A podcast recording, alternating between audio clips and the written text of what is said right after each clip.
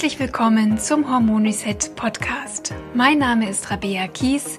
Ich bin Personal Trainerin und Hormoncoach. Ich zeige dir hier, wie du selbst auf ganz natürlichem Weg deine Hormone wieder ins Gleichgewicht bringst und wie du dir deine Energie, deine Leichtigkeit und deine schlanke Taille wieder zurückeroberst.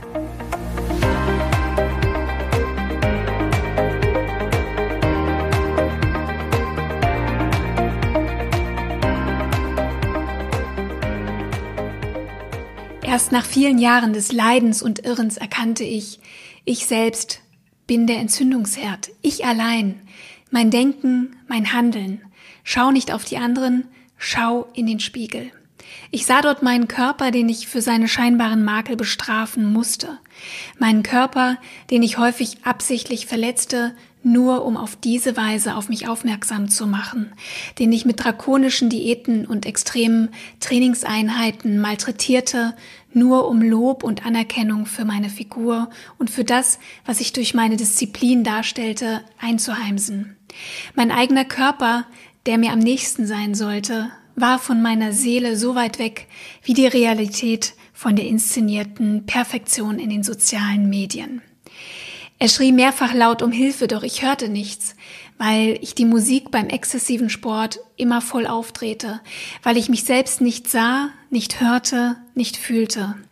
Meine verzerrte Selbstwahrnehmung ließ mich lange nicht erkennen, was ich mir selbst damit über Jahre antat, bis mein Körper mir einen unmissverständlichen Weckruf sandte und ich mein Leben daraufhin umkrempelte. Das war ein Zitat aus dem Buch von Yavi Haarmeister, Bis es weh tut.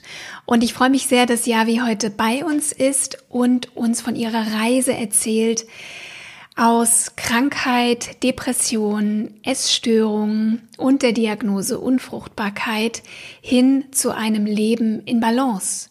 Yavi ist Buchautorin, Bloggerin, Influencerin und gibt Frauen mit ihren Inhalten ganz viel Inspiration und auch praktische Tipps, wie sie Gesundheit, Fitness, gesunde Ernährung und ein positives Mindset in ihr Leben, vor allem auch als Mutter integrieren. Hier noch eine kleine Triggerwarnung. Wir sprechen heute über Unfruchtbarkeit, Essstörungen, Depressionen und falls dir diese Themen sehr nahe gehen, überleg dir, ob du diese Folge anhören möchtest. Ansonsten ist diese Folge vor allem dafür da, dir Mut zu machen und dir zu zeigen, dass du immer die Chance hast, deine Gesundheit in die eigene Hand zu nehmen und ganz viele Möglichkeiten hast, dich wieder richtig wohlzufühlen und gesund zu sein. Liebe Javi, herzlich willkommen zum Hormon Reset Podcast. Ich freue mich sehr, dass du heute mein Gast bist. Rabea, danke dir für die Einladung. Ich fühle mich so geehrt. Ich bin äh, ja jetzt bekennender Fan ähm, seit nicht allzu langer Zeit, aber dafür umso intensiver. Und ja, vielen Dank, dass wir heute sprechen dürfen. Ja, ich freue mich sehr, sehr, sehr auf das Thema heute. Ich habe ähm, schon ein bisschen was erzählt über dich in der Einleitung, aber es wäre total schön, wenn du dich selbst einfach mal meinen Hörerinnen vorstellst. Ich bin mir sicher, die eine oder andere kennt dich schon, aber erzähl doch einfach mal, wer ist Javi Haarmeister? Ähm, ja, ich will jetzt nicht allzu philosophisch werden, weil es gibt natürlich die Javi äh, mit den verschiedenen Rollen in ihrem Leben, nämlich die der Mama von zwei kleinen Jungs, die sind zwei und vier, ähm, der Ehefrau, der Sportlerin. Ähm, ich war eine ganze Zeit Fitnesscoach und Ernährungscoach. Eigentlich bin ich Autorin, ähm, komme aus dem Journalismus, äh, betreibe hauptberuflich äh, Blog und Instagram. Ich würde sagen, so als Sinfluencer oder als Content Creator.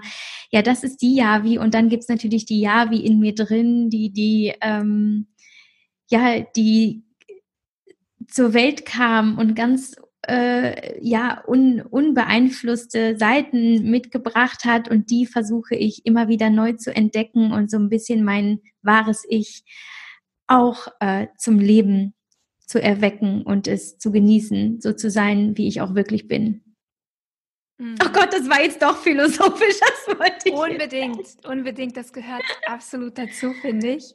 Aber eigentlich hast du mir da schon eine ganz gute Vorlage gegeben, denn wenn man dich tatsächlich so wahrnimmt, auch über Social Media und, und das, was du so nach außen repräsentierst, dann sieht man dich ja wirklich als, ja, fröhliche, erfolgreiche Frau mit Power, durchtrainiert, schönes Haus, zwei süße Kinder, gesundes Essen, gesunder Lifestyle. Also du lebst ja ein Leben, was fast perfekt ist, aber es zeigt natürlich nicht, was du eigentlich für eine Reise hinter dir hast, damit du heute so leben kannst und darfst, wie du lebst. Und ja, dein Weg bis hierhin war ja sehr, sehr steinig. Und das habe ich eigentlich auch erst verstanden, nachdem ich dein Buch gelesen habe äh, bis es weh tut, ein, ein wirklich wunderbares Buch, das ich ähm, auf jeden Fall schon mal direkt empfehlen möchte.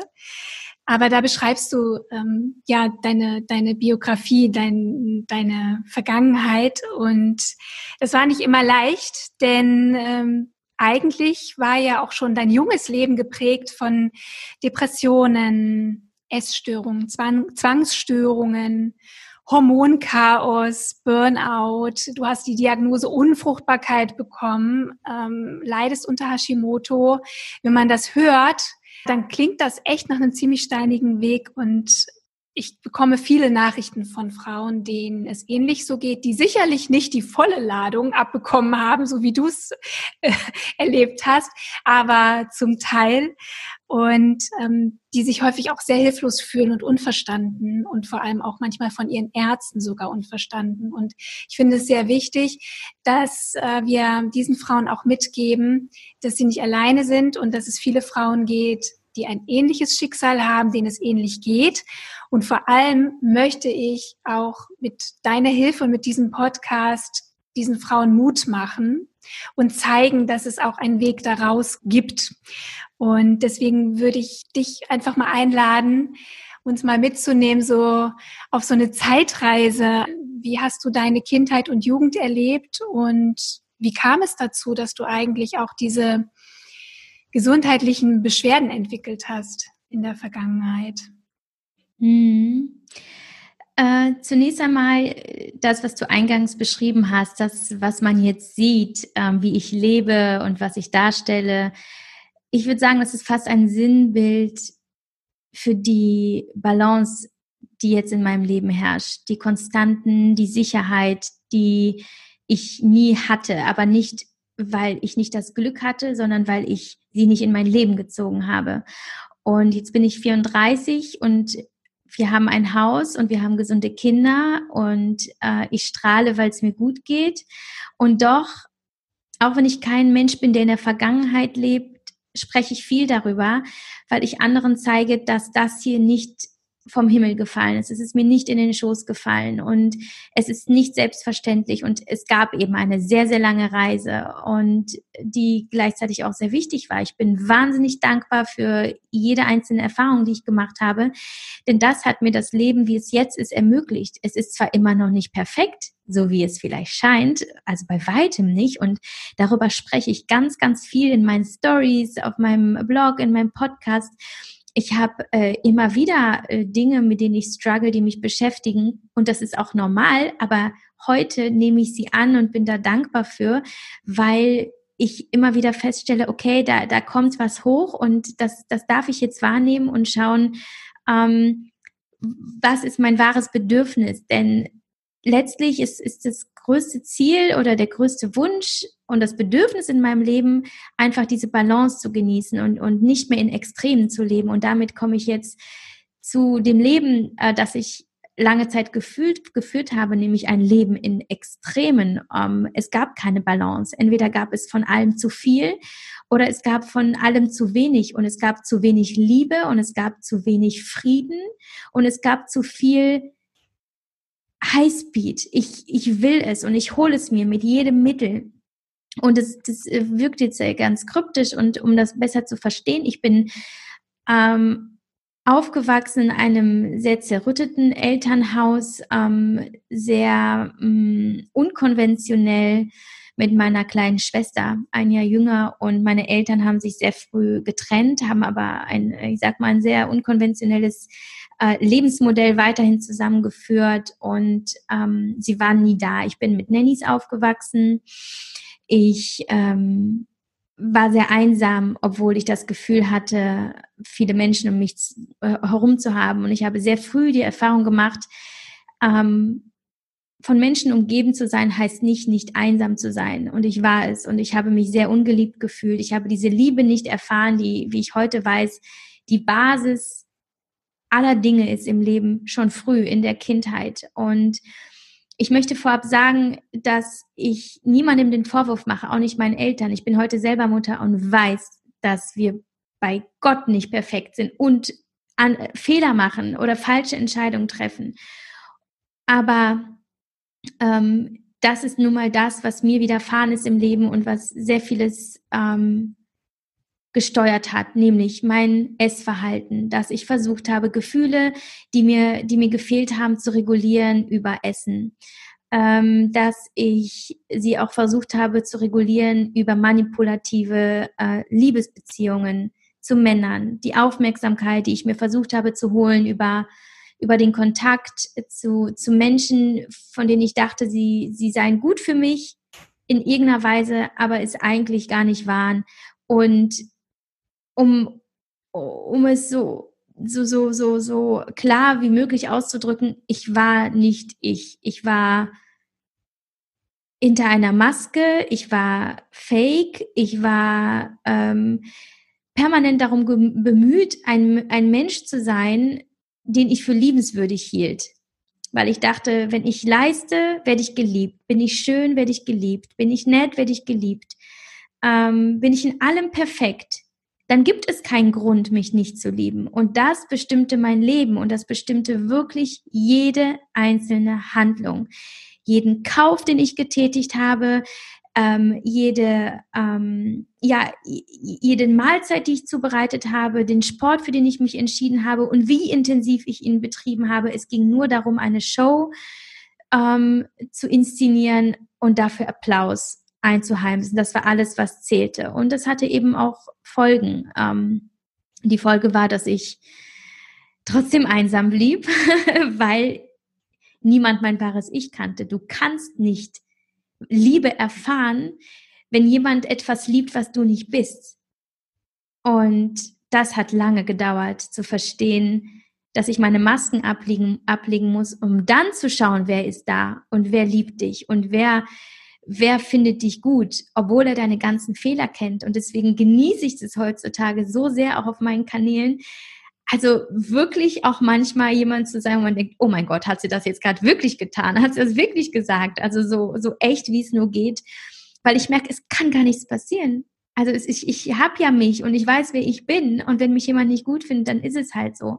Nun ja, aber auf jeden Fall führte dieses Leben auf dieser Überholspur, das ich gelebt habe, mit ähm, wirklich ambitionierten ähm, ähm, mit einem ambitionierten Studium, mit einem ambitionierten ähm, Berufsprofil, möglichst viel machen, möglichst renommiert, ähm, ähm, hübsche Männer an meiner Seite haben, äh, möglichst hübsch sein, äh, schlank sein, also nicht nur schlank, sondern extrem durchtrainiert. Das führte dann dazu, dass ich mit 25 nach einer langen Reise, ich war ein Jahr in China, weil ich dort einen Lehrauftrag hatte, kurz vor Abschluss meines Germanistikstudiums, und es war ein sehr, sehr intensives Jahr, ein ganz krasses Jahr mit sehr vielen emotionalen Höhen und Tiefen. Und ich bin zurückgekommen und ich wurde körperlich sehr krank. Ähm, und zwar am 1.1., es war nach Silvester, mein, mein, mein Gesicht war komplett geschwollen und, ähm, und tat wahnsinnig weh und pochte. Und ich bin ins Krankenhaus gekommen und es kam raus, es war eine Entzündung im Gesicht. Aber dann kam raus, dass ich viele weitere äh, Entzündungsherde hatte im Körper. Ich hatte eine Hirnhautentzündung, ich hatte eine Lungenentzündung, Dinge, die ich komplett missachtet habe, weil ich nicht mit mir connected war. Und als ich in diesen Wochen in dem Krankenhaus lag, bin ich in, in einen depressiven Zustand verfallen. Ähm, und da begann eigentlich meine Reise. Viele Wochen und Monate der Therapien, der Antidepressiva, der Selbstmordgedanken, äh, der, des Hinterfragens, was tust du hier eigentlich und wer bist du und wie willst du denn leben, wenn dein, dein Körper das Leben nicht, nicht bewältigen kann, weil er zu schwach ist. Da hast du offensichtlich alles gegen die Wand gefahren. Und trotzdem hat es nicht tief genug gesessen. Es hat noch ein paar Jahre gedauert, äh, bis dann die echte Schockdiagnose kam. Du hast es schon angesprochen, ähm, die Unfruchtbarkeit.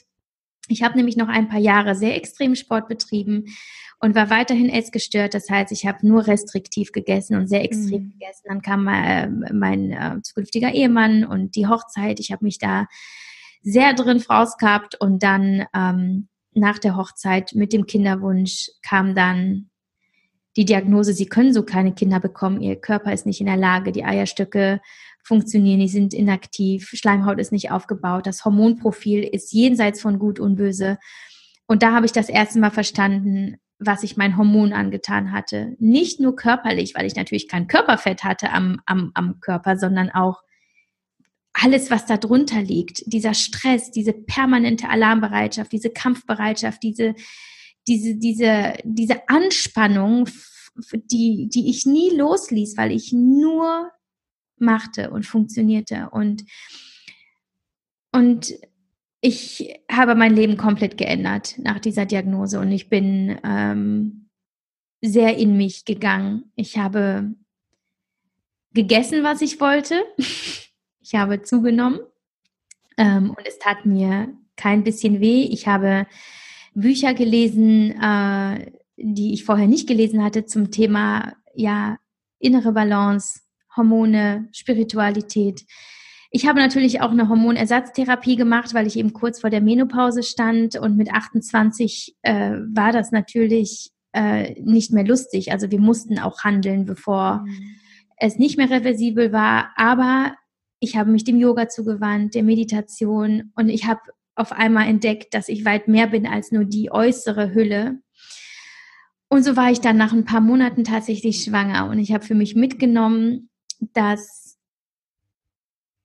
ich nie wieder Gefangener meines eigenen Körpers oder meiner Ideale, der vermeintlichen Ideale sein will, sondern ich möchte so echt sein, wie ich wirklich bin. Und ich entscheide, was Liebe ist. Und ich entscheide, dass ich lieben will. Und und ich habe Verantwortung übernommen. Ich habe niemandem mehr die Schuld gegeben. Ich habe mich nicht mehr in Selbstmitleid gesucht. Ich habe nicht gesagt, ja, ich bin aber so, weil mein Leben war so kacke, meine Eltern haben mich nicht geliebt, sondern nein, ich gehe jetzt von jetzt an einen anderen Weg und ich habe mich da ganz proaktiv drum bemüht und äh, das äh, ist jetzt letztlich der Weg, den ich seit fünf Jahren gehe und mich damit beschäftige und äh, viel darüber rede und hoffe, dass ich anderen damit helfen kann.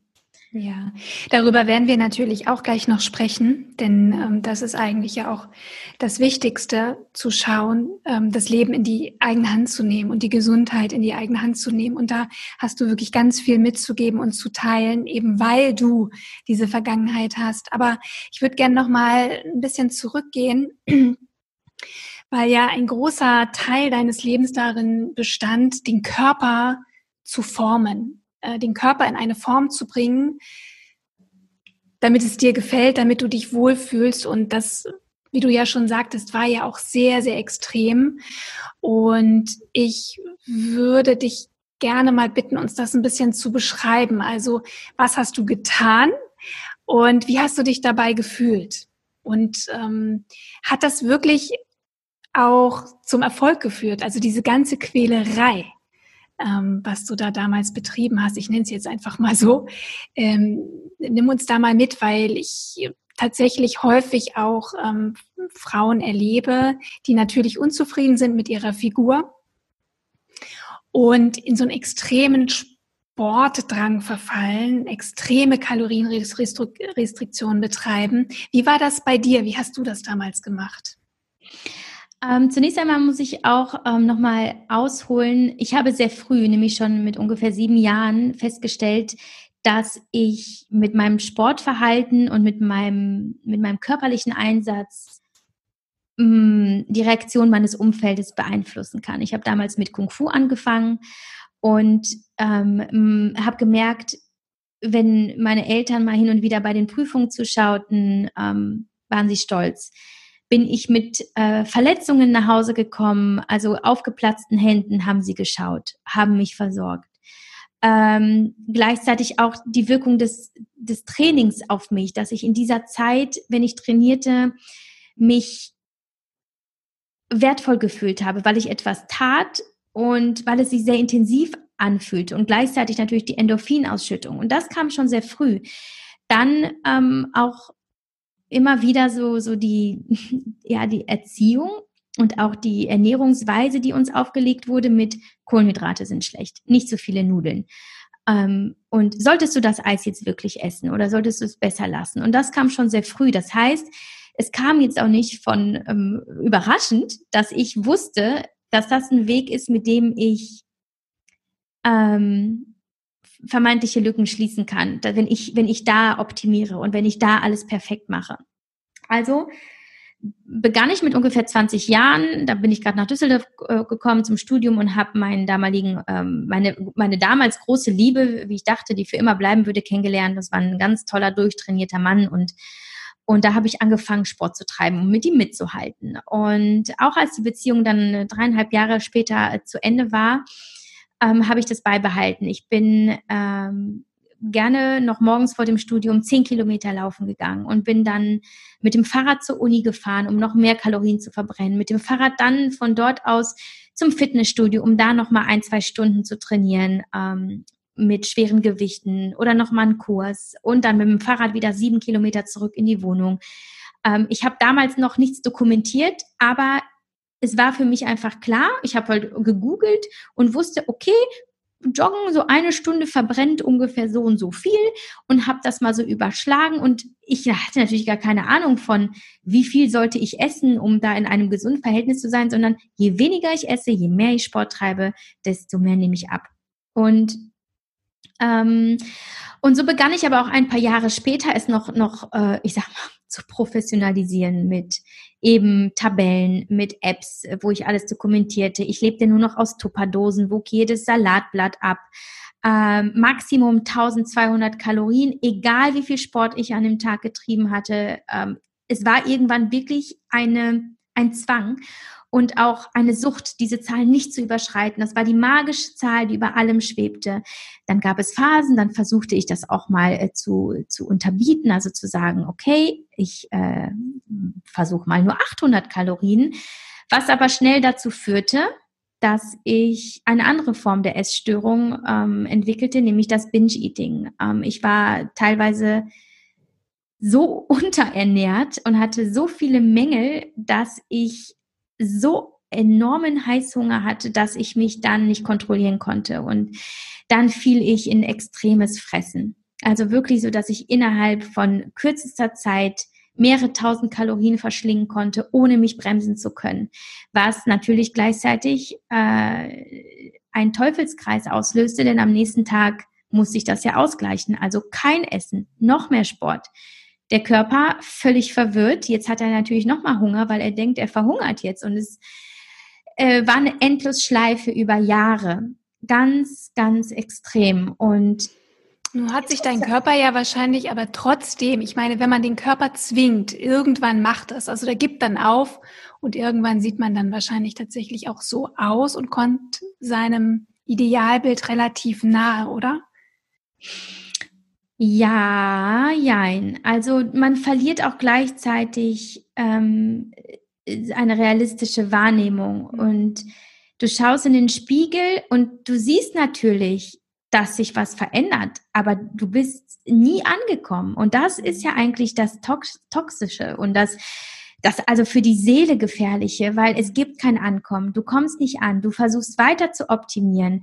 Das heißt, dies, das ist eine Diät, die nie endet. Und selbst wenn du dir sagst, sie endet in acht Wochen, es ist unrealistisch. Und wenn du merkst, du verlierst den Bezug zu, zu dem sozialen Leben, zum Beispiel, ich bin irgendwann nicht mehr mit Freunden ausgegangen, weil ich wusste, ich, eventuell trinke ich dann Wein und dann ist das alles irgendwie aus dem Ruder. Und dann, ähm, was soll ich denn da essen? Wie soll ich denn das Dressing tracken? Ich kenne doch gar nicht die, die Inhaltsstoffe. Was machen die denn da mit dem Essen? Und und das hat man mir gar nicht angemerkt. Ich war sehr gut darin, nach außen die kontrollierte und lebensfrohe Javi zu sein. Ähm, aber ich, ich war erst dann frei, in Anführungsstrichen, wenn ich zu Hause mit meinen Tupperdosen war und alles kontrollierte.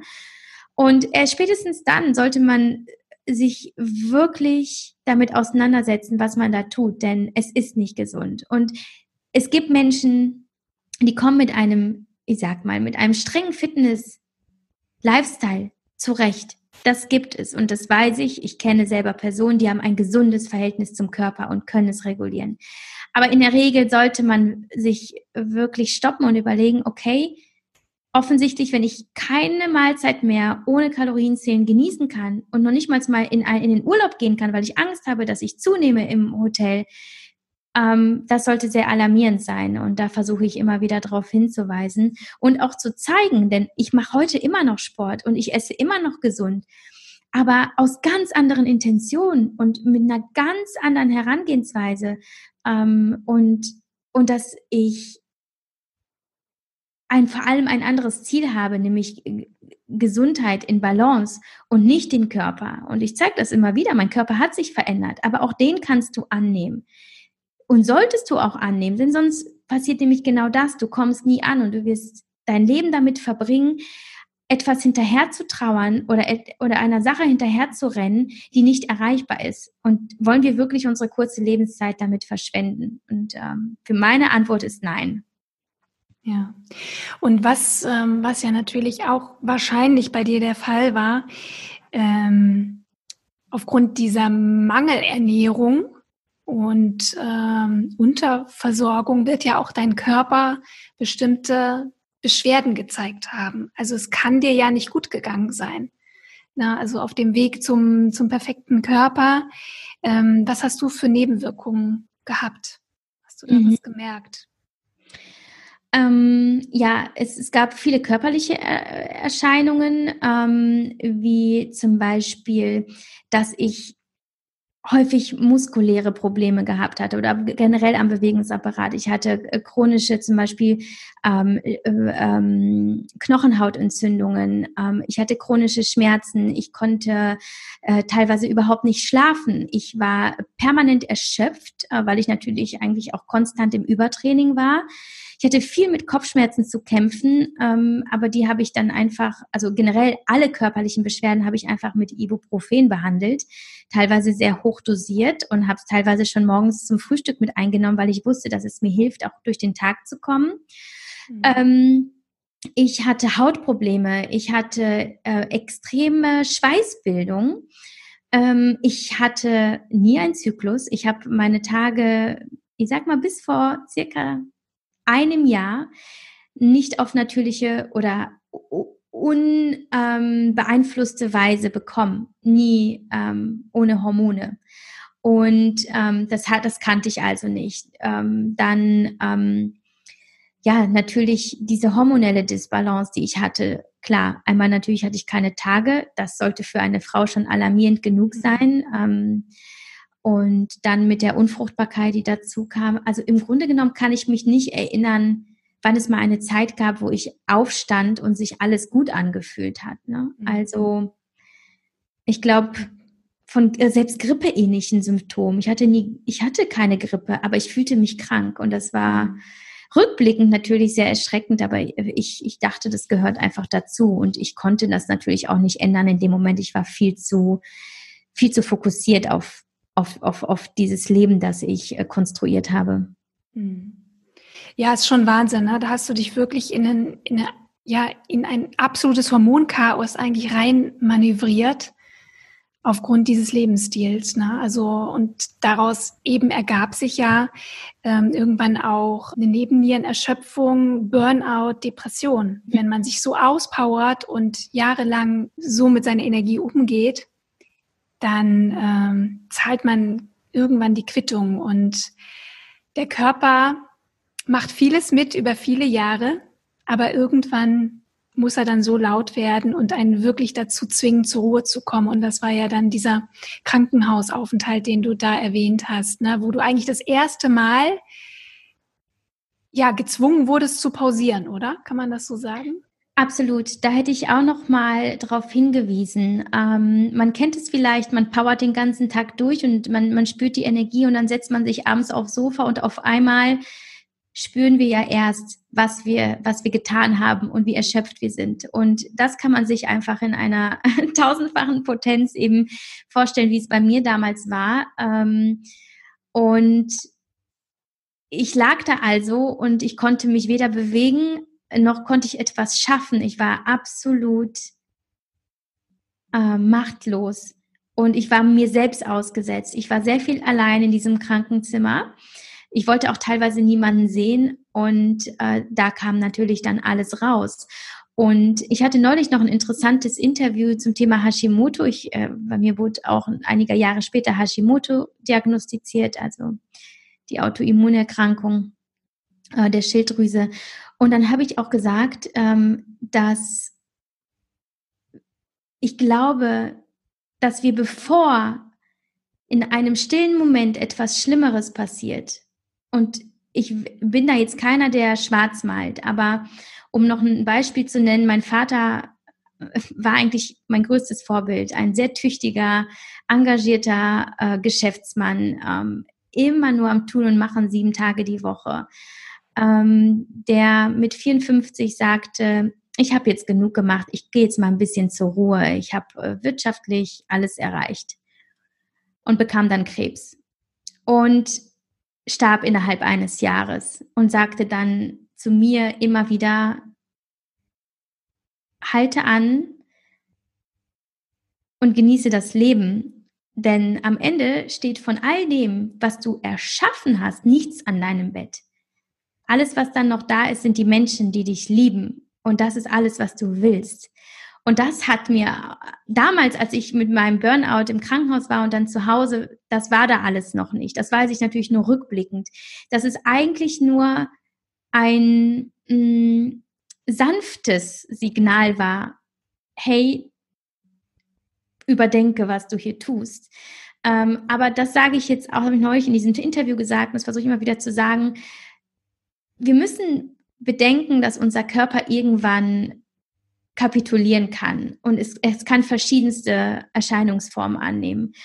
Und Erschöpfungszustände sollten wir dankbar annehmen, weil sie uns sagen, dass wir zu viel tun. Und das ist letztlich, ich sag mal, ein, ein ähm, ein harmloser, ein, eine harmlose Erscheinung, aber dennoch so wichtig, weil es uns die Chance gibt, jetzt etwas zu ändern, bevor es vielleicht später zu spät ist.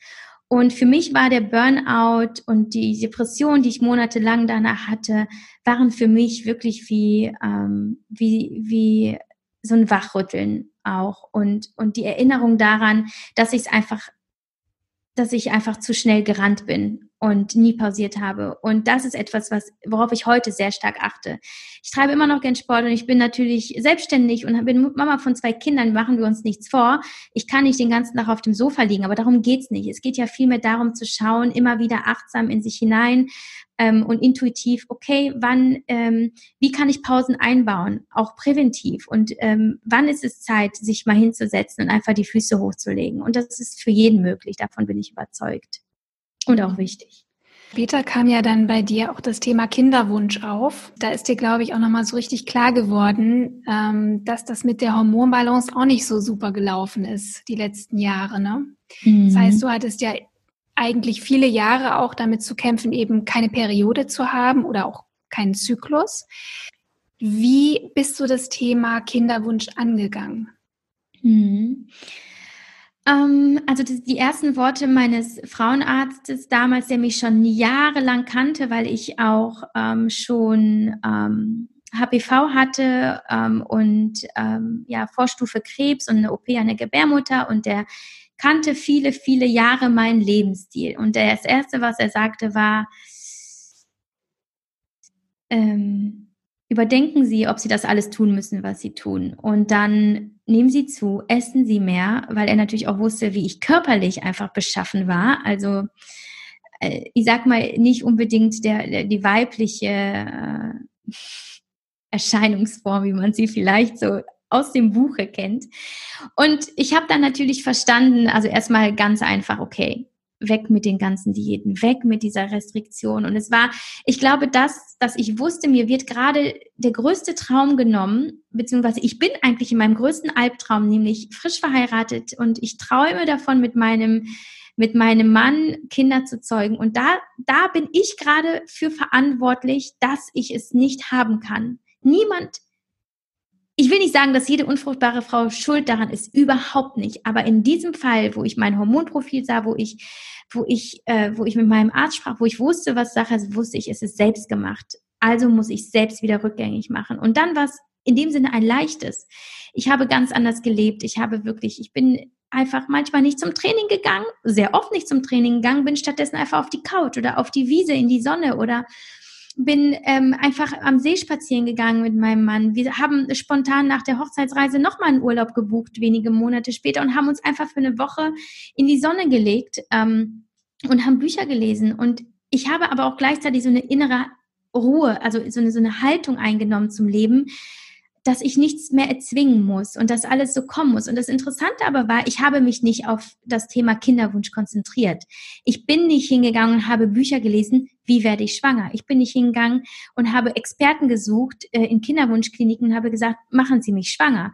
Sondern ich wusste ja, woher das rührt. Und ich wusste das, weil ich mir zugehört habe, weil ich ehrlich zu mir war und weil ich mich angeschaut habe im Spiel und gesagt habe, ja, wie du, wie du hier, hier stehst, so wie du hier aussiehst, das ist letztlich ähm, das Ergebnis des Lebensziels von ja 30 Jahren, wenn man will, 28 Jahren.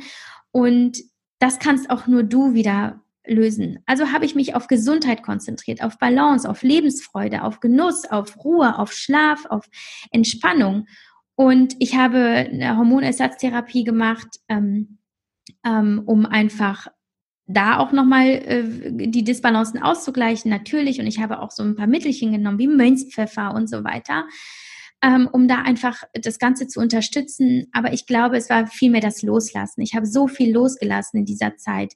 Ich habe vergeben, ich habe, ähm, ich habe Wut verarbeitet, ähm, ich habe den Anspruch an mich selbst, ein perfekter Mensch zu sein, abgelegt und habe mich einfach nur darauf konzentriert zu sein mit all meinen Bedürfnissen und mit allem, allem, was mich tatsächlich ausmacht und, und so echt zu sein, wie es nur geht. Und dann, das kam, das kam von alleine. Ich glaube, wenn, wenn wir uns davon losmachen, was wir glauben, was andere von uns denken, und ist, das können wir, weil es ist, es ist wirklich irrelevant für dich und deine Entwicklung. Nie, es wird immer Menschen geben, die finden dich toll und es gibt die, die finden es nicht gut. Aber das ist nun mal so. Und wenn, wenn man sich davon losmacht und sich klar macht, nur du denkst, dass du so sein musst. Die anderen erwarten das doch gar nicht von dir. Nur du willst schön aussehen. Nur du willst zehn Kilo abnehmen. Die anderen, die sehen eigentlich, die wollen ja auch nur dein wahres Ich. Und das macht es in dem Moment, wenn du natürlich auch noch die Unterstützung hast, wie ich in meinem Fall hatte von meinem Ehemann, der mich sowieso geliebt hat und der kannte ja all meine dunkelsten Ecken und der war trotzdem da und er hatte mich gerade geheiratet. Das war mir dann auch nochmal bewusst, dass äh, der wird nicht jetzt gehen, nur weil ich jetzt nicht mehr so perfekt bin. Das war mir bewusst. Und ähm, ja, und dann hielt ich vier Monate später den Schwangerschaftstest in meiner, in meiner Hand. Sehr ungläubig, weil ich dachte, okay, der Arzt hat aber gesagt, sehr unwahrscheinlich, aber jetzt ist es nun mal wahrscheinlich geworden. sehr wahrscheinlich. Und ähm, das hat mir einfach gezeigt, dass ich auf dem richtigen Weg bin. Und äh, den bin ich dann einfach immer weitergegangen. Aber trotzdem, also es klingt natürlich sehr logisch, wenn du das erzählst. Aber es ist so schwer, sich da rauszuholen. Also wenn man in, in diesem Sumpf steckt, sich da selbst rauszuholen, ist so sehr schwer. Hattest du denn äh, da auch äh, professionelle Hilfe? Hast du eine Therapie gemacht? Wie hast hm. du das geschafft? Oder hast du einfach eines Tages gesagt, so mache ich nicht weiter? Hm. Also zunächst einmal glaube ich, habe ich davon profitiert, dass ich schon jahrelange Therapieerfahrung hatte. Äh, das Einzige, was ich in diesen Therapien aber nie gemacht habe, war, alles offen zu gestehen dem Therapeuten gegenüber um, und so keine Realität zugelassen habe. Also zum Beispiel, ich habe mit meinen Therapeuten viel darüber gesprochen, wie ich als Kind gelitten habe, was mir gefehlt hat, ähm, wie, ich, äh, wie ich heute versuche, meinen Schmerz zu kompensieren. Aber ich habe zum Beispiel nie ausgesprochen, ich bin essgestört. Für mich war das einfach nicht denkbar, weil ich so Angst hatte, dass man es mir nimmt. Und ähm, das heißt, zum einen hatte ich schon sehr viel ähm, innere Heilung erlebt und, ähm, und diese innere Arbeit gemacht über Jahre, ähm, eben infolge des, der Depression.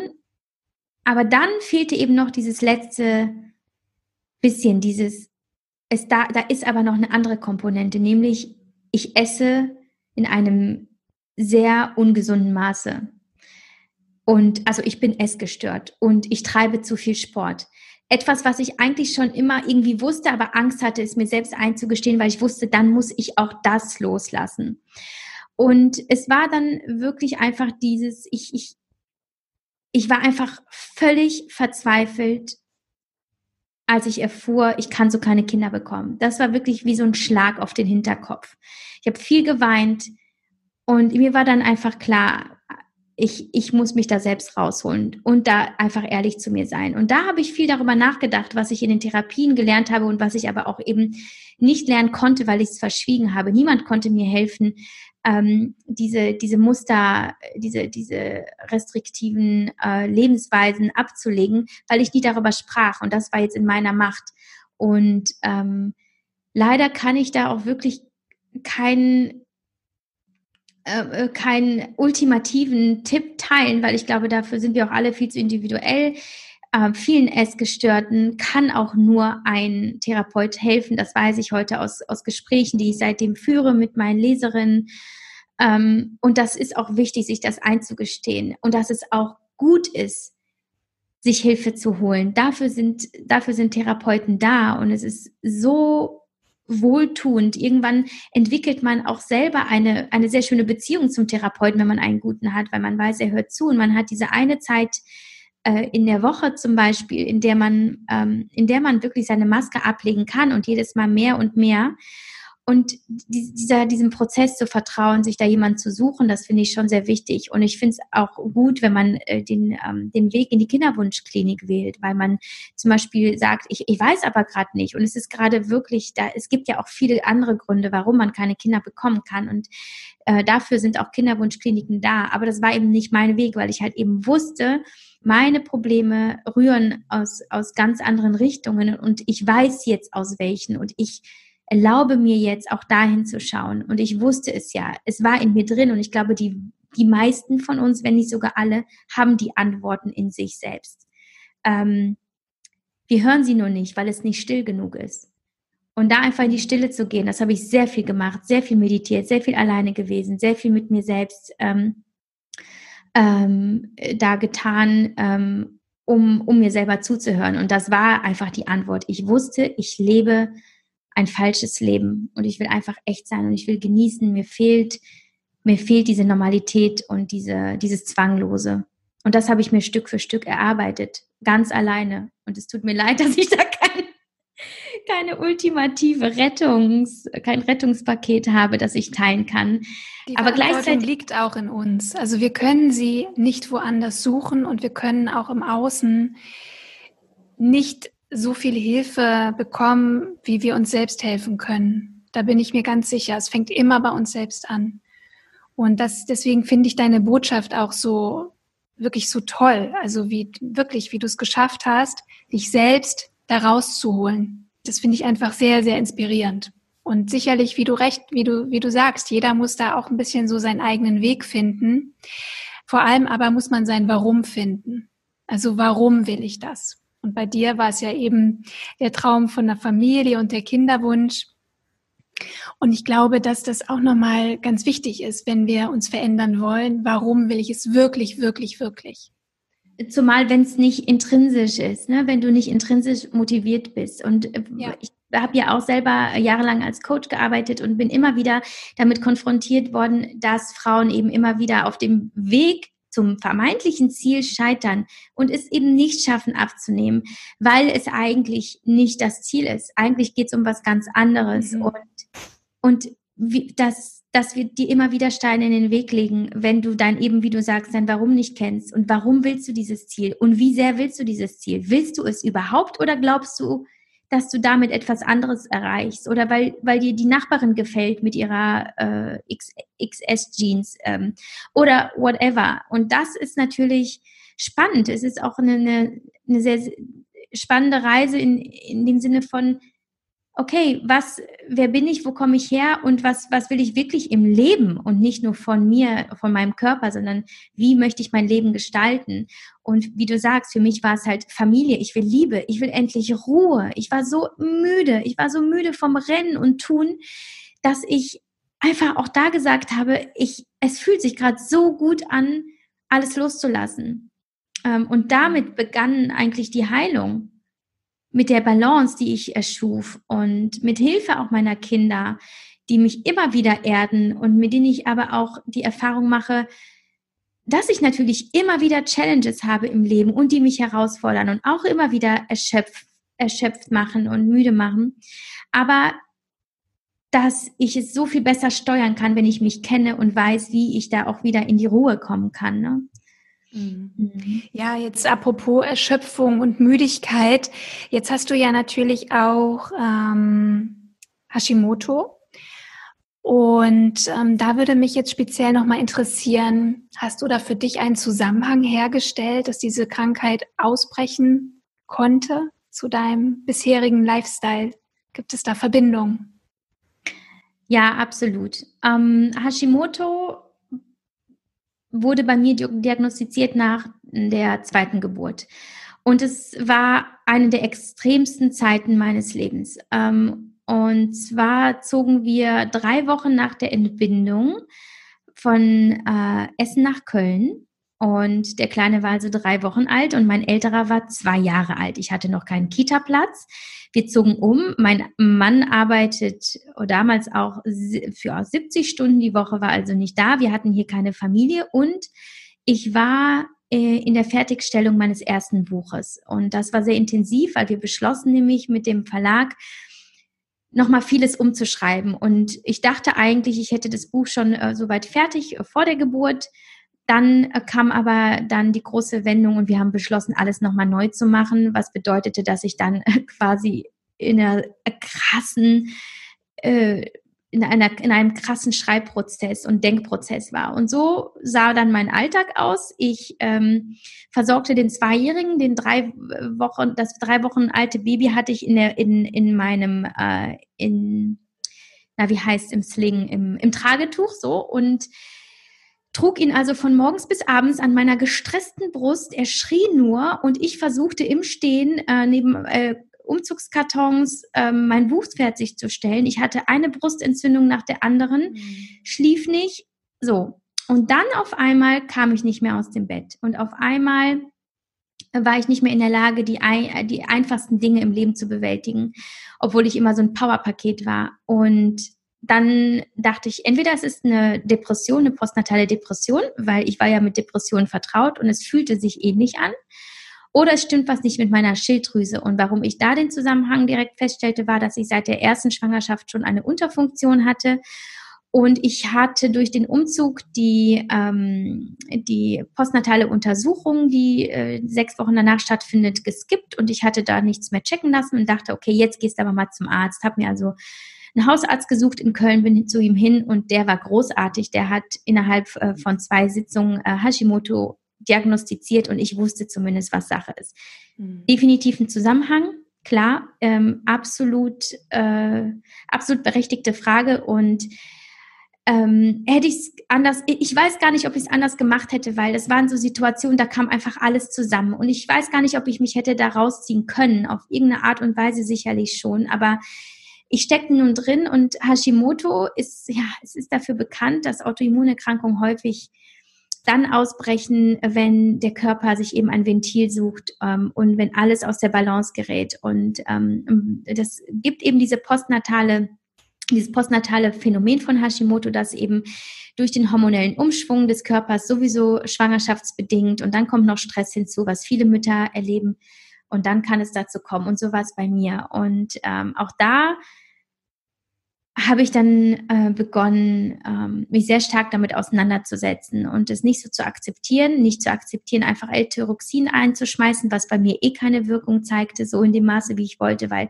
ich wollte unbedingt wieder Lebensqualität und ich wollte wieder voll und ganz für meine Kinder da sein und ich wollte ähm, wieder meine Power und meine Gesundheit und ähm, habe mich dann eben damit auseinandergesetzt, wie ich leben, wie ich essen, wie ich mich bewegen kann, dass mein Körper wieder zur Ruhe kommt, ja. Mhm. Hast du da vielleicht ein paar Tipps aus deiner Erfahrung, was dir besonders geholfen hat für Frauen, die Hashimoto haben? Ja, es will wieder keiner hören. Das Offensichtliche, oder? Dafür gibt es kein Rezept, aber dafür gibt es wenigstens das Buch, das äh, ich mittlerweile veröffentlicht habe, äh, gemeinsam mit meiner äh, wunderbaren ähm, Co-Autorin und Ärztin Dr. Simone Koch. Zu der bin ich nämlich nach einigen Monaten der orientierungslosen Suche äh, gestoßen und ähm, sie hat mir äh, sehr, sehr geholfen, das Ganze ganzheitlich anzugehen. Ähm, die Schulmedizin ist da natürlich ein bisschen limitiert, aber auch da kein Vorwurf. Mein Hausarzt war eine, hat eine wesentlich größere Rolle gespielt, als man glaubt. Er war sehr kooperativ und hat viel zugehört. Aber er kannte halt auch nur L-Tyroxin. Also no judgment. Ähm, das mhm. ist nun mal ein Feld, wie ich mittlerweile weiß, nach zwei Jahren äh, Recherche. Äh, so viele Ansätze ähm, und so viele Ansätze und so viele individuelle Lösungswege. Deswegen muss man schauen, was hat dazu geführt, dass mein Leben und damit meine Gesundheit aus dem Ruder gelaufen ist. Was, warum habe ich meine Balance verloren? Und da muss man ansetzen. Also gar nicht die Symptome behandeln, nicht hingehen und sagen, okay, wie kriege ich jetzt diese Kopfschmerzen weg? Wie kriege ich jetzt diesen Haarausfall weg? Wieso, ähm, was ist mit meiner Libido los? Sondern, okay, warum ist die Krankheit ausgebrochen? Äh, in the first place. Also äh, im Grunde genommen gehen wir da in die Wurzeln zurück. Und bei mir war es halt wieder alles klar, der Stress. Also was mache ich? Stress reduzieren. Bei Hashimoto sowieso immer eine gute Idee, denn ähm, Stress hat einen wahnsinnigen Einfluss auf unsere Hormone. Und letztlich sind es ja die Hormone, die bei uns ja äh, nicht in der Balance sind. Und ähm, da müssen wir also gucken, was können wir tun, um die Produktion aller wichtigen Hormone, die für unser Wohlbefinden zuständig sind ähm, und für alle Prozesse im Körper, dass die wieder gefördert werden. Und man darf ja nicht ähm, vergessen, dass Hashimoto ja eigentlich, auch wenn es sich gegen die Schilddrüse richtet, es ist ja keine Erkrankung der Schilddrüse, nee. sondern es ist eine komplexe Autoimmunerkrankung, die, Erkrankung, die den ganzen Körper betrifft. Ganz genau. Man darf ja nicht nur an Schilddrüse denken, sondern man muss ja daran denken, wie kann ich diese Entzündung, diese chronische Entzündung und diese, ja, wie kann ich das in den Griff bekommen und wie kann ich mein Immunsystem kräftigen? Ganz genau. Ist es so ist letztlich das Immunsystem, weil man muss sich das so vorstellen, das ist bei uns in permanenter Alarmbereitschaft. Also es attackiert ja die Schilddrüse, äh, weil es fehlgeleitet ist aber das ist einfach, weil das, weil das Immunsystem überreizt ist. Und da muss wieder hingeschaut werden, wie kann ich, wie kann ich mein Immunsystem unterstützen?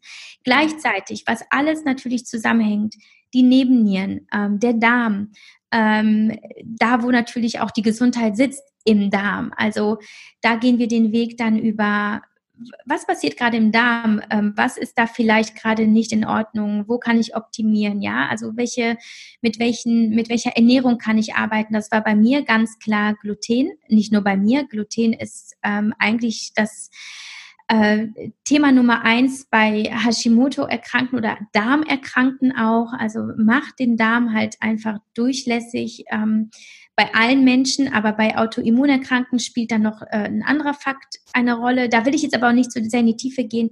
Also Gluten, äh, ich habe aber auch noch verschiedene Lebensmittelunverträglichkeitstests gemacht, um einfach zu schauen, was kann ich auch wirklich nicht vertragen. Da ist nämlich Gluten auch rausgekommen. Und, ähm, und dann sich natürlich schlau machen, welche Rolle spielen Lektine in der Ernährung ähm, und wie reagiere ich auf Essen? Wie reagiere ich, wenn ich bestimmtes Lebensmittel XY aufnehme? Es ist teilweise so schwer, es nachzuhalten, das weiß ich. Und das, da kann zum Beispiel ein guter Heilpraktiker unterstützen. Da können eben Analysen unterstützen.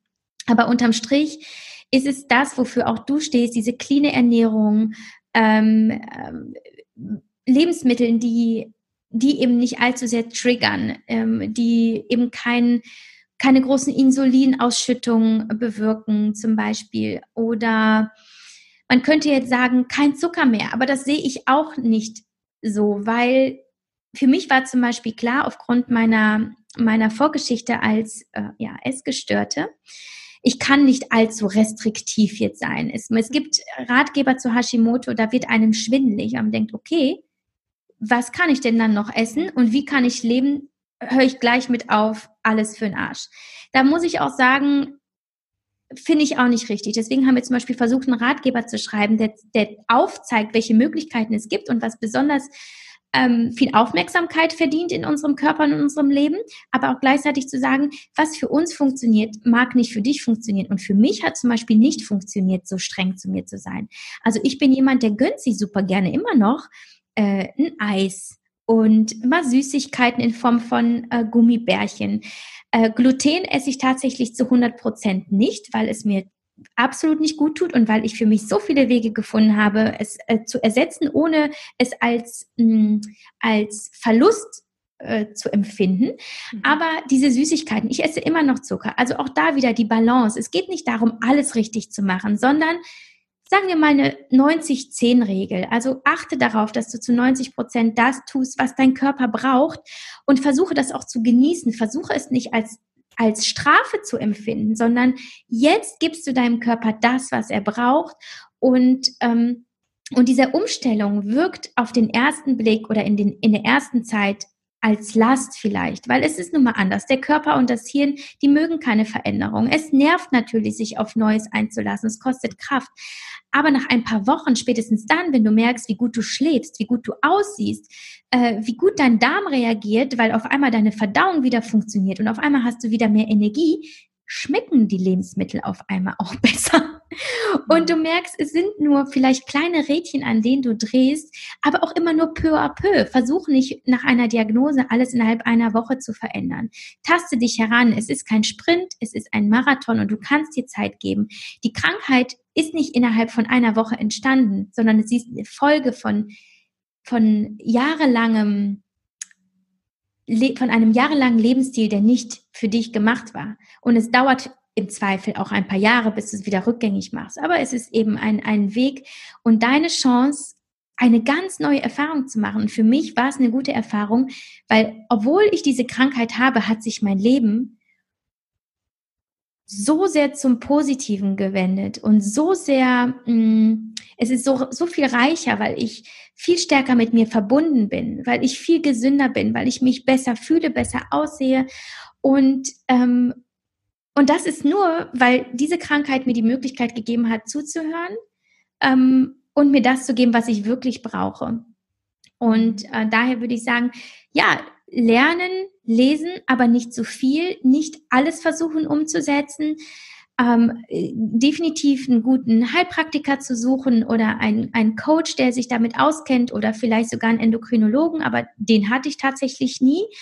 Ähm, und, und dann auch wirklich einfach Stress reduzieren. Nimm dir die mhm. Zeit, dich hinzusetzen, in Ruhe einen Tee zu trinken, ähm, die Füße hochzulegen, viel zu schlafen. Schau einfach, was tut dir eigentlich gar nicht gut? Was willst du gar nicht in deinem Leben haben? Was glaubst du in deinem Leben haben zu müssen? Aber vielleicht hält es dich davon ab, ähm, dich so zu entfalten, wie du es brauchst. Und nach einem Jahr war ich in Remission. Und das war etwas, was ich nie für möglich gehalten habe. Nicht, weil ich dachte, Remission? Remission ist, ähm, also Hashimoto ist nicht heilbar, ähm, aber wenn du beschwerdefrei bist und wenn die Antikörper nicht mehr nachweisbar sind. Also im Grunde genommen schlummert Hashimoto und ist ganz latent.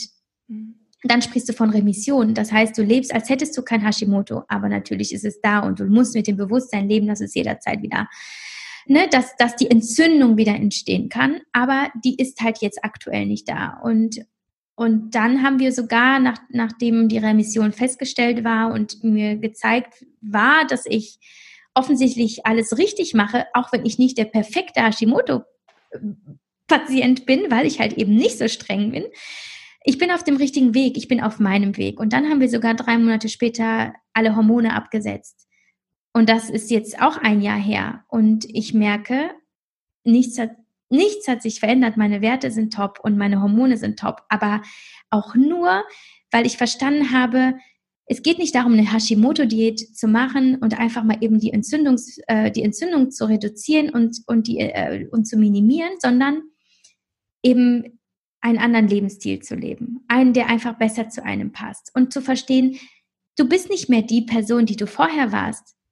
Du bist es schon, aber du kannst nicht mehr dieses Leben leben, das diese Person vorher ge gelebt hat. Also ich kann nicht mehr so viel geben, ich kann nicht mehr so viel Sport treiben. Aber das ist auch nicht schlimm, weil ich habe dadurch dass ich es verstanden habe, viel mehr gewonnen. Und, ähm, und bin natürlich achtsam und, und vorsichtig. Also ich würde jetzt nicht wieder ins andere Extrem gehen und sagen, oh, ich bin in Remission, ich nehme keine Hormone mehr, alles klar, jetzt kann ich wieder Gas geben. Nein, eben nicht, weil jetzt habe ich den Zustand erreicht und jetzt ist es meine Aufgabe, darauf zu achten, dass das auch so bleibt. Ja, jetzt hast du natürlich ne, als Unternehmerin, Mutter, einen nicht gerade stressfreien Alltag, würde ich mal sagen. Gibt es denn für dich ganz bestimmte Rituale in deinem Alltag, die dir helfen, gesund zu bleiben, die dir helfen, Stress zu reduzieren? Und wenn ja, was sind das für Rituale? Mhm. Also ja, ich habe zunächst einmal den Schritt gewagt, ganz offen mit meiner Familie und meinem Mann darüber zu reden, dass ich Zeit für mich brauche. Ähm, etwas, was ich mich vorher nicht wirklich getraut habe, weil ich immer die war, die geleistet hat, die alles konnte, die jedem geholfen hat, die Job, Familie, alles auf die Reihe gekriegt hat. Und dann habe ich meinem Mann gesagt, pass mal auf, ich brauche Zeit für mich, ich äh, liebe dich und es hat nichts mit dir zu tun, aber ich bin manchmal einfach gerne alleine und da stehe ich total zu. Und mein Mann ist da glücklicherweise ein guter Zuhörer und auch äh, sehr verständnisvoll und hat, äh, hat mich da sehr darin unterstützt. Also ich habe seit ungefähr anderthalb Jahren, würde ich sagen, jeden Montagabend ein Date mit mir selbst. Also die Me-Time ist eingetragen in seinen Kalender, in meinen Kalender. Und das heißt, ab 19 Uhr lasse ich alles stehen und liegen. Ist mir egal, äh, ob da gerade noch eine Windel voll ist fertig aus, der Mann ist dran, ich gehe jetzt in meine Auszeit und dann gucke ich einfach intuitiv, wonach mir ist. Ähm, ich habe wieder das Malen begonnen. Ähm, ich äh, mache super gern Yoga, am liebsten täglich, manchmal morgens, manchmal aber auch erst abends, je nachdem. Ich bin auch kein Typ, ich, ich habe zwar meine Morgenroutine, aber genauso habe ich auch mal einen Morgen, wo ich wach werde und denke, nee, scheiß drauf, ich bleib jetzt liegen, weil ich brauche das gerade. Und dann wird noch mal eine Stunde geschlafen und dann sortiere ich mich einfach ein bisschen später, wenn die Kinder in der Kita sind und versuche da einfach auch sehr mit mir zusammenzuarbeiten und nicht nur streng, ne, dieses 5 a.m. Club ähm, und nur so äh, führe für ich mich in den Erfolg. Das geht halt nicht. Also die Intuition arbeitet zusammen mit gewissen Programmen, die ich schon für mich festgestellt habe oder fahre, dass ich sage, okay, ich, äh, es gibt diese Pausen, also ich fahre jetzt nicht mehr von einem Termin zum nächsten und ähm, sondern ich habe dazwischen auch eine Pause für ein Käffchen oder dass ich ähm, äh, meditiere. Wobei ich festgestellt habe, ähm, ich hatte auch früher auch ganz viel Angst vor Meditation. Ja, aber wie kriege ich das denn hin, 20 Minuten am Tag? Äh, tatsächlich ist es so, dass ich es immer noch nicht hundertprozentig hinbekomme, 20 Minuten am Tag zu meditieren, aber ich weiß, ich kann auch in ganz vielen anderen Momenten meditieren. Ich kann drei Minuten meditieren, wenn ich Zähne putze. Ich kann drei Minuten meditieren, wenn ich die Spülmaschine ausräume. Und das ist eher diese, diese Alltagsmeditation, die ich auch all, all den Mamis, die mir zuhören, empfehle, dass ich sage, mach, stress dich nicht damit, dich irgendwie auf die Matte zu bringen, obwohl du gerade was ganz anderes zu tun hast, sondern mach das, was du tust, zu 100 Prozent. Richte deine Aufmerksamkeit auf den Wickeltisch, wenn dein Baby da gerade liegt. Richte deine Aufmerksamkeit auf das Telefonat, das du gerade führst und versuch nicht nebenher auch noch den Boden zu wischen. Und es ist eigentlich eher nur dieses Zentrieren. Zentriere dich einfach immer wieder, weil in dem Moment, wo du da eben dich zentrierst, bist du in deiner Mitte und dann kannst du nicht aus der Balance kommen. Also diese Art von Lebensstil. Und dann, ich habe auch ein äh, Yoga-Retreat letzte, äh, letztes Jahr gemacht für eine Woche und habe meiner Familie gesagt, so, ciao, Mutti ist jetzt weg und das ist halt sehr gut. Kann ich nicht jederzeit machen, aber das sind so meine, mhm. meine, das ist dieser Mut, den ich gefasst habe, auch nicht nur Mama zu sein und auch nicht nur Unternehmerin zu sein, sondern zu sagen, hey, ich, ich bin auch noch ein Mensch, der, der eben nun mal diese Geschichte hat und der eben dieses Krankheitsbild hat und ich muss auch mal alleine sein. Ähm, und dass ich ähm, jetzt aktuell sind meine Kinder bei meinen Schwiegereltern für eine Woche und auch da loszulassen und zu sagen, denen geht's gut, mir geht's gut. Und wenn es mir gut geht, geht's denen auch gut, wenn sie wieder da sind. Ne? Also, dass, dass ich da mal wieder, dass ich mich daran erinnere, nur wenn mein Glas voll ist, ne, kann ich anderen auch davon was geben und so weiter. Also es ist die Einstellung zu mir selbst, ich bin auch nur ein Mensch, ich bin kein Roboter, ich habe Gefühle, ich habe meine Ups und Downs und es ist nur meine Aufgabe, mal immer wieder hinzuhören und mir das dann zu geben, was ich brauche und das auch zu kommunizieren, denn die Menschen hören zu. Sie wollen dich gar nicht äh, davon abbringen, sie wollen ähm, dir nicht schaden und sie wollen sich nicht dir in den Weg stellen, aber du musst es aussprechen und auch dir gegenüber ehrlich sein. Genau. Und es mir selbst auch erlauben. Mhm. Denn das ist, das steht eigentlich immer davor. Ich muss es mir selbst erlauben, äh, gut für mich zu sorgen. Und ähm, da stecken schon bei vielen Frauen auch sehr viele Glaubenssätze dahinter. Ne? Mhm. Ich muss immer für meine Kinder da sein. Ich darf sie nicht allein lassen. Was sagen auch die Nachbarn, wenn ich jetzt wegfahre? Genau, so. genau. Ja, ja. Ist die egoistisch? Mhm. Keine gute Mutter. Ähm, und da muss man auch mal hinschauen. Mhm. Mhm. Fragen, ist das wirklich wahr, was ich da so denke und hilft mir das? Oder ja, macht mich das eigentlich immer noch schwächer und nimmt mir eigentlich Energie. Und das, das ist ja genau das, was wir nicht wollen. Wir wollen ja da sein für unsere Lieben. Und das fängt wirklich bei, ja, bei, bei uns selbst an, dass wir uns das erlauben, uns Zeit für uns selbst zu nehmen. Auf jeden Fall. Mhm. Ähm, ja, wie, ähm, wir müssen so langsam, auch wenn ich jetzt natürlich noch ewig mit dir sprechen würde, mhm. so ein bisschen zum Ende unseres Gesprächs mhm. kommen. Und gibt es denn so eine Sache, die du gerne meinen Hörerinnen mit auf den Weg geben möchtest? Ja, vieles, aber ich glaube, ich möchte sagen, du bist so viel mehr als nur die Rolle in deinem Leben oder die vielen Rollen da ist noch viel, viel, viel mehr unter all den Schichten, die du aufgetragen hast. Und das darf auch zum Vorschein kommen. Denn es ist dein Leben, auch ungeachtet dessen, für wen du da sein möchtest und musst. Und das ist auch alles zu vereinbaren. Ähm, leg das schlechte Gewissen ab. Arbeite, wie du schon sagst, an den negativen Glaubenssätzen, die du hast. Befrei dich von der Last, die offensichtlich auf dir liegt, wenn du glaubst, das alles nicht tun zu können und dann sorge für dich, indem du, indem du dir die Ruhe gibst, die du brauchst. Und das heißt nicht, wir brauchen keinen Sport oder wir können äh, nicht auch mal eine Diät machen oder wir können nicht auch mal ähm, uns, was weiß ich, in, in, in, äh, in, in eine Schönheitsbehandlung begeben, whatever, das kann alles sein. Aber wenn du nicht weißt, wer du wirklich bist und was du brauchst, wird dir das alles nichts bringen und du, du wirst diese, diese, diesen Zustand des Ankommens oder der, der Ruhe nie bekommen. Und ich aus meiner Erfahrung kann sagen, es gibt nichts Schöneres als das Gefühl, dass alles jetzt gut ist, so wie es ist. Und dass du einfach entspannen kannst. Mhm. Sehr schön. Ich finde, das ist ein toller Abschluss für unser Gespräch. Mhm. Und das Schöne ist, äh, wer noch mehr Ja-Wie haben möchte, der findet dich ja auch zum Beispiel auf deinem Blog oder bei Instagram, weil da teilst du ja auch ganz viel von deinen, ja, von deinen Gedanken und gibst ganz viel Inspiration. Und deswegen werde ich das auf jeden Fall auch verlinken damit äh, meine Hörerinnen dich auch finden. Mhm. Liebe Javi, ich danke dir ganz, ganz herzlich, dass du dir heute Zeit genommen hast für dieses ganz wunderbare Interview, das, glaube ich, ganz, ganz vielen Frauen hilft und ganz vielen Frauen Mut macht. Ich wünsche dir alles, alles Liebe. Sehr gerne. Danke dir, Rabia.